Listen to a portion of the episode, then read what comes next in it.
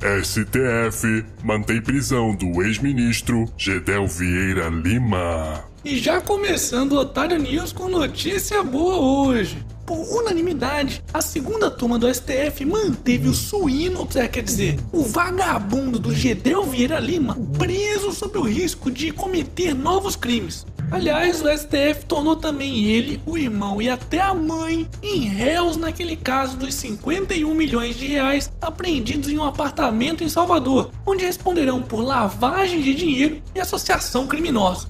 Hashtag chora suíno. Momento Otário Quiz! E aí, preparado para mais um quiz? Então vamos lá. Existem algumas pessoas em um trem. 19 pessoas saem do trem na primeira parada. 17 pessoas entram nesse trem. Agora, existem 63 pessoas no trem. A pergunta é: quantas pessoas estavam no trem antes dele chegar na primeira parada?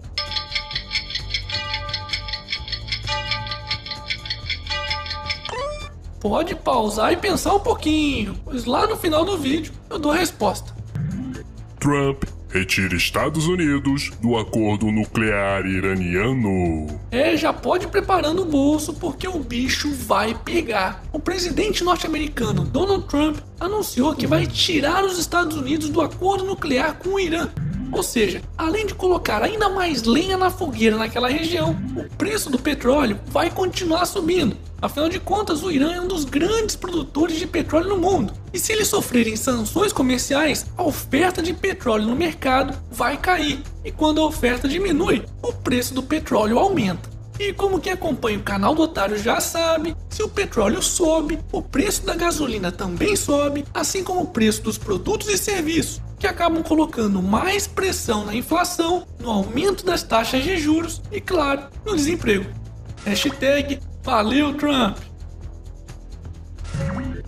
Dólar renova máxima em cerca de dois anos e ronda R$ 3,59. Pois é, se já não bastassem todos os problemas causados pelo aumento do preço do petróleo, o real continua se desvalorizando em relação ao dólar. Só para vocês terem uma ideia, o valor do dólar comercial atingiu a casa dos R$ 3,59 nessa terça-feira. E como eu também já venho prevendo há algumas semanas aqui no Otário News, o Banco Central não vai dar conta de conter essa alta toda e vai acabar tendo que aumentar a Selic, o que será uma péssima notícia para nossa economia. Hashtag apertem os cintos. Momento E aí, já deu seu like no vídeo? Não? Uh, caramba! Tá esperando o que então, pô? Dá like nessa bagaça logo, porque aqui é canal do otário, porra!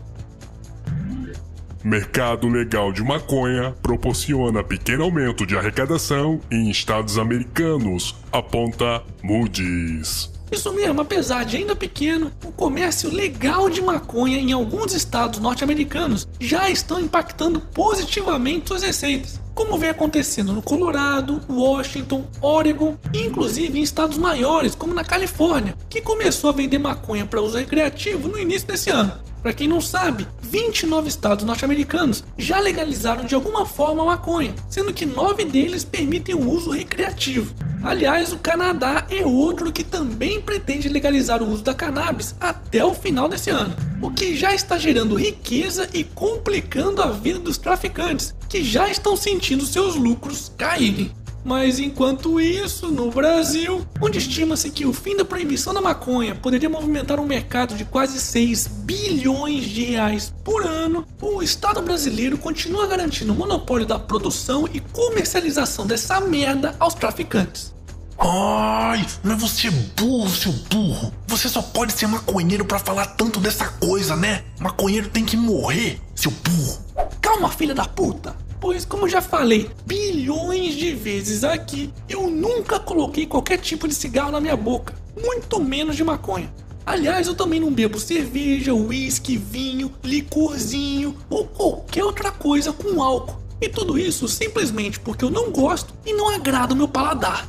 Mas não é porque eu não gosto e não faço uso dessas porcarias que eu vou querer proibir alguém de fazer. Além disso, eu acredito que a melhor forma de se combater o crime organizado é justamente através da regulação da comercialização das drogas. Afinal de contas, como eu sempre costumo dizer por aqui, ninguém vê funcionários da Ambev ou da Philip Morris por aí dando tiros de AK-47 e apavorando cidades inteiras para vender cerveja ou cigarro, né?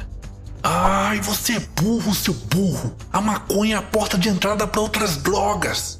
Calma, filha da puta! Pois a porta de entrada para outras drogas é o álcool, que, diga-se de passagem, é mais prejudicial ao cérebro do que a maconha. Sem contar os problemas que um bêbado arrombado causa não apenas à própria família, como também para a família dos outros. E aí, vai querer proibir a venda de álcool também?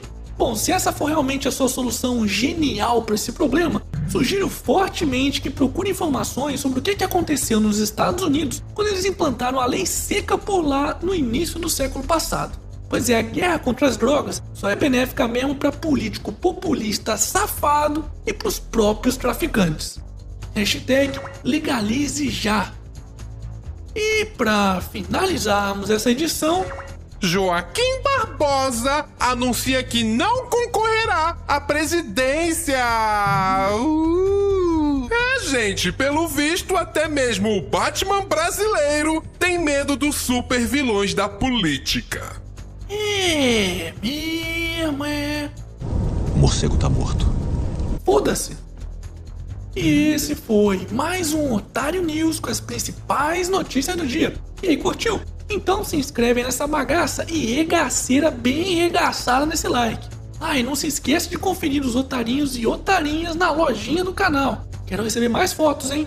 E tá curioso para a resposta do quiz de hoje? Então vamos lá. A resposta correta é 65. Afinal de contas, se saíram 19 pessoas e entraram 17, e no final tinham 63, isso significa que no início haviam 65 pessoas. E aí acertou? Parabéns! Apesar de simples, tem muita gente que se confunde nessa questão.